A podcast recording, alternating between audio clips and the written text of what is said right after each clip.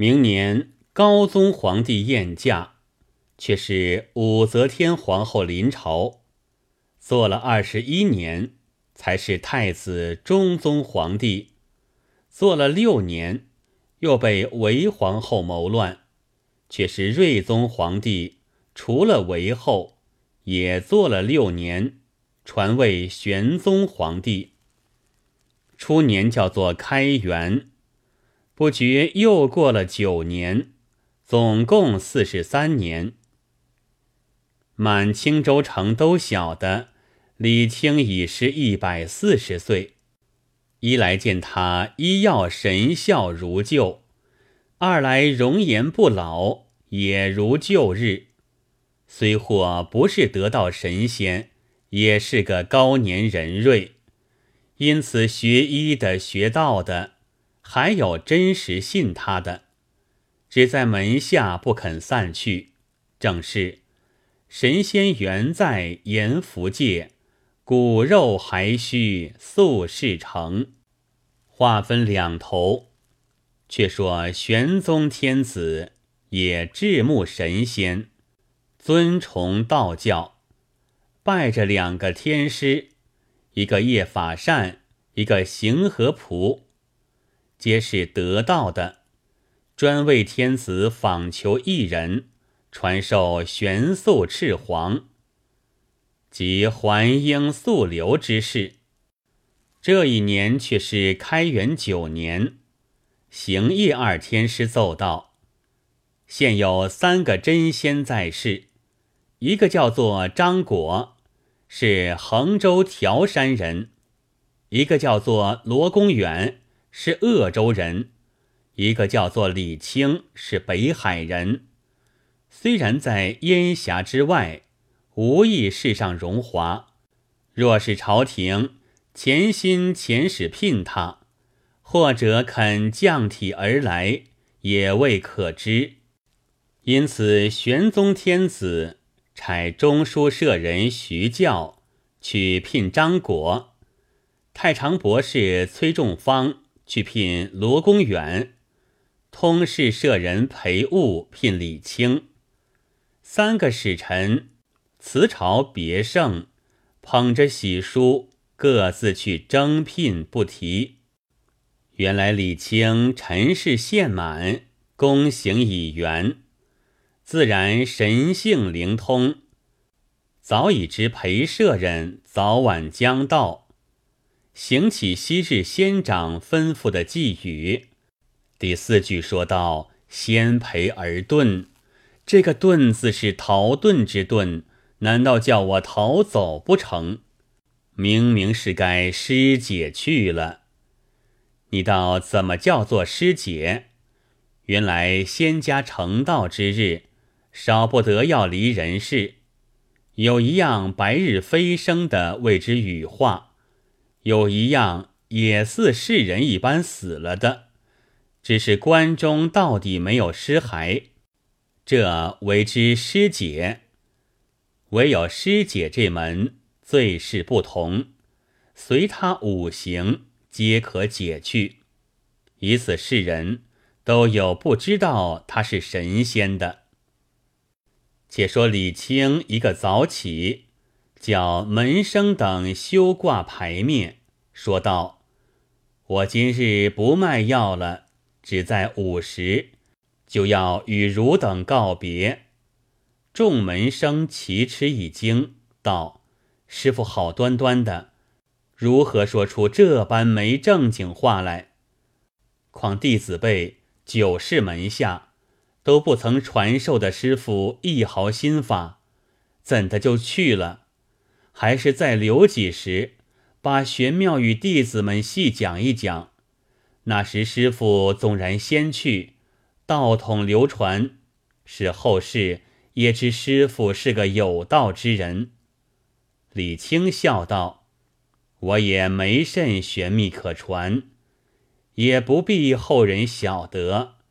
今大限已至，岂可强留？只是。”隔壁金大郎又不在此，可烦汝等为我买具现成棺木。待我气绝之后，即便下棺，把钉钉上，切不可停到明日。我铺里一应家伙食物，都将来送与金大郎，也见得我与他七十年老邻老舍，做主顾的意思。众门生一一领命，流水去买办棺木等件，请客都完。那金大郎也年八十九岁了，筋骨亦甚强健，步履如飞，挣了老大家业，儿孙满堂，人都叫他是金阿公。只有李清还在少年时看他老起来的。所以原呼他为大郎。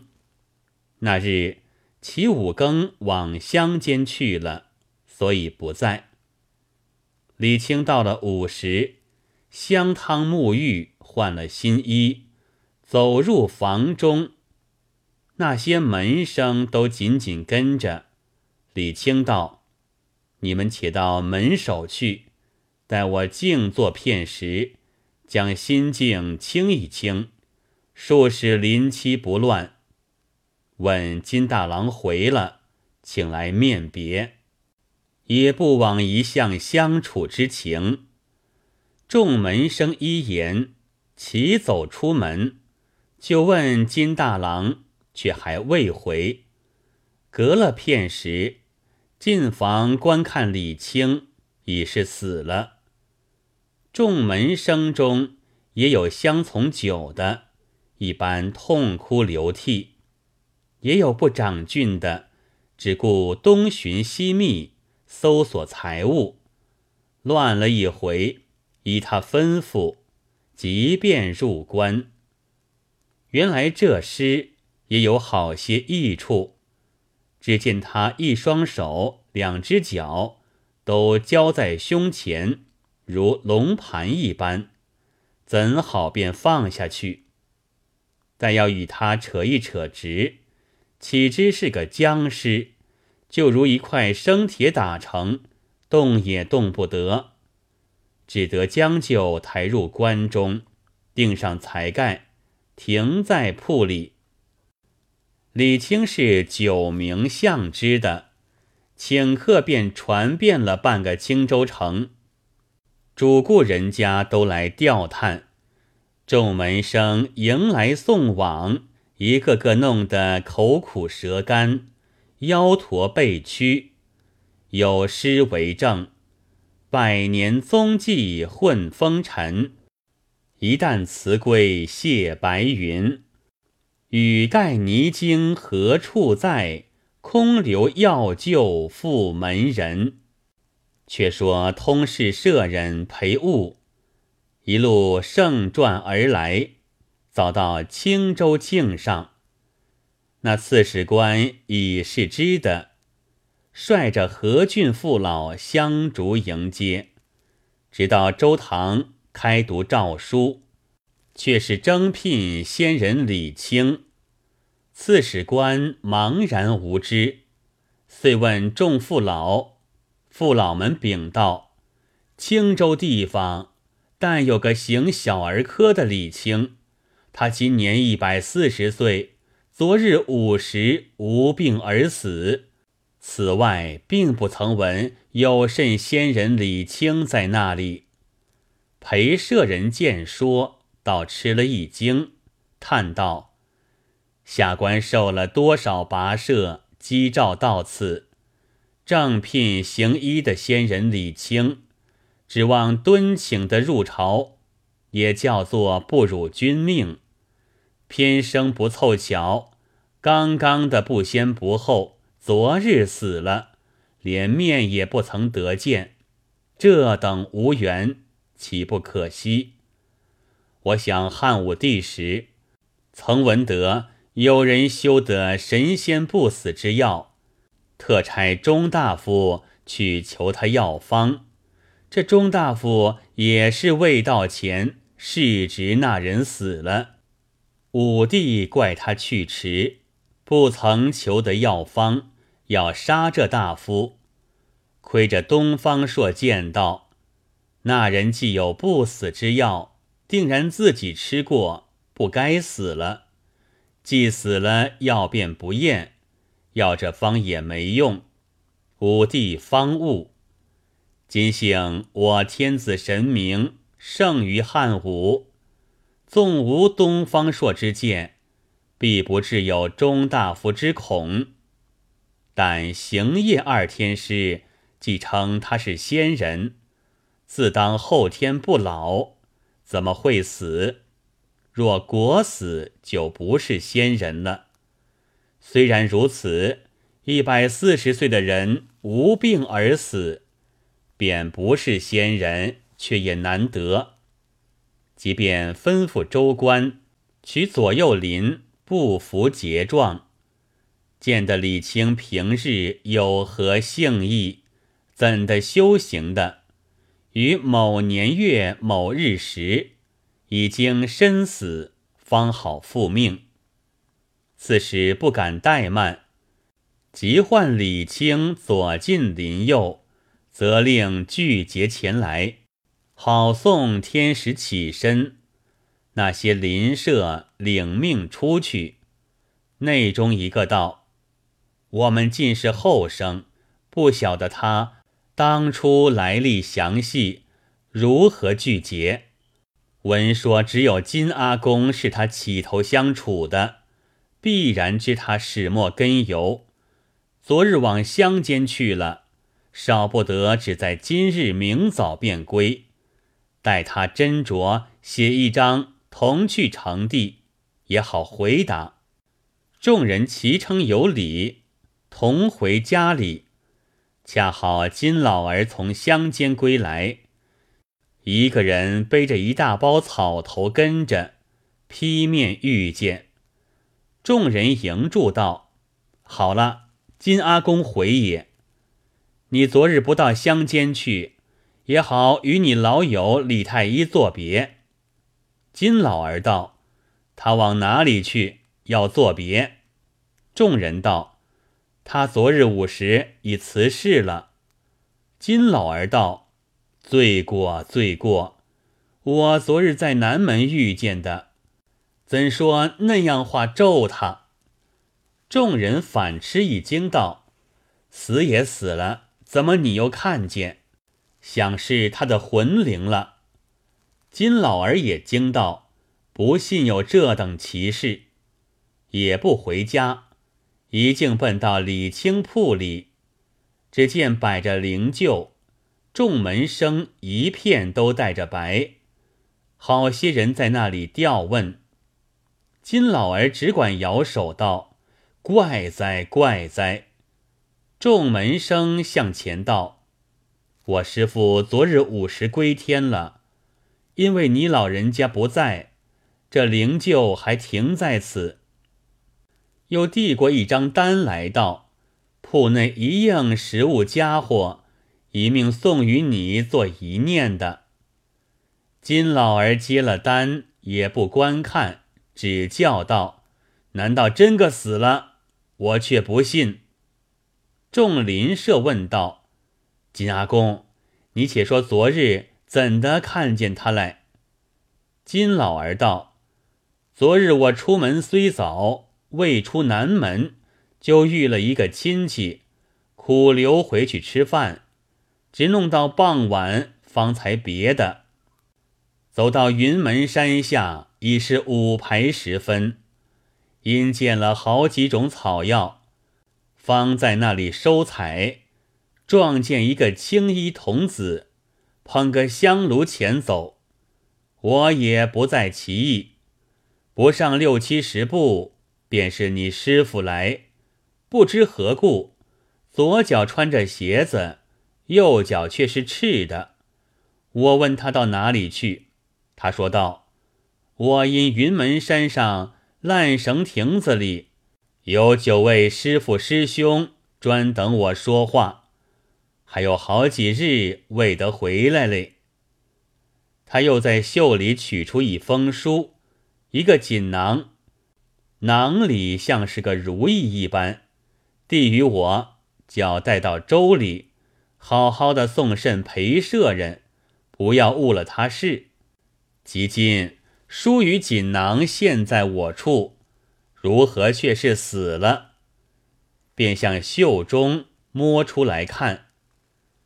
众门生起初疑心金老捣鬼，还不肯信，直待见了所寄东西，方才信道。且莫论五十不五十，只是我师傅从不见出铺门，怎有这东西寄送？奇不奇怪？众邻舍也道：“真也是稀见的事，他已死了。”如何又会寄东西？却又先晓得陪舍人来聘他，便做到魂灵出现，也没那般显然，一定是真仙了。金老儿问道：“什么陪舍人聘他？”众邻舍将朝廷差陪舍人征聘，州官知得已死，着令结状之事说出。金老儿道：“原来如此，如今他既有信物，何必又要结状？我同你们去叩见州官，转达天使。”众人依着金老儿说话，一齐跟来。金老儿持了书与锦囊，直至州中，将李清昨日遇见寄书的话禀知。州官也道其意，即带一干人同去回复天使。那陪舍人正道此行没去，连催周礼结状，就要起身。只见州官引众人捧着书礼，禀是李清昨日午时转托林佑金老儿送上天使的，请自起看。陪舍人就叫拆开书来，却是一通谢表。表上说道：“陛下御书金阁，已减于九卿矣。真人降化，保世安民。但当法唐虞之无为，守文景之简约，恭候运数之急，便登蓬浪之庭。”何必木石草衣，枯心灭志，与区区山泽之流学习方术者哉？无论臣初窥大道，尚未正入仙班，即张果仙尊、罗公远道友，亦将告还方外，皆不能久视清朝，而共佐治理者也。昔秦始皇远聘安基生于东海之上，安基不复，因复使者回献赤玉系一双。臣虽不才，敢望达效，仅以绿玉如意一枚，辽不比丹，愿陛下见纳。陪舍人看罢，不生叹意。说道：“我闻神仙不死，死者必失节也。何不起他观看？若果系空的，定为神仙无疑。却待我回朝去，好赴圣上，连众等亦解了无穷之祸。河州官民皆以为然，即便同赴铺中。”将棺盖打开看时，棺中只有青竹杖一根，鞋一只，竟不知昨日尸首在哪里去了。倒是不开看也罢，即是开看之后更加奇异。但见一道青烟冲天而起，连那一具棺木都飞向空中。杳无踪影，唯闻得五样香气遍满青州，约莫三百里内外无不触鼻。陪舍人和河州官民尽皆望空礼拜，少不得将谢表锦囊好好封裹，送天使还朝去气。到得明年，普天下屹立大作，只有青州，但闻得这香气的，便不沾染。方知李清死后，为着故里，犹留下这段功果。至今云门山上立祠，春秋祭祀不绝。诗云：“观其曾说烂柯亭。”今日云门见烂绳，尘世百年如旦暮，痴人有把立明争。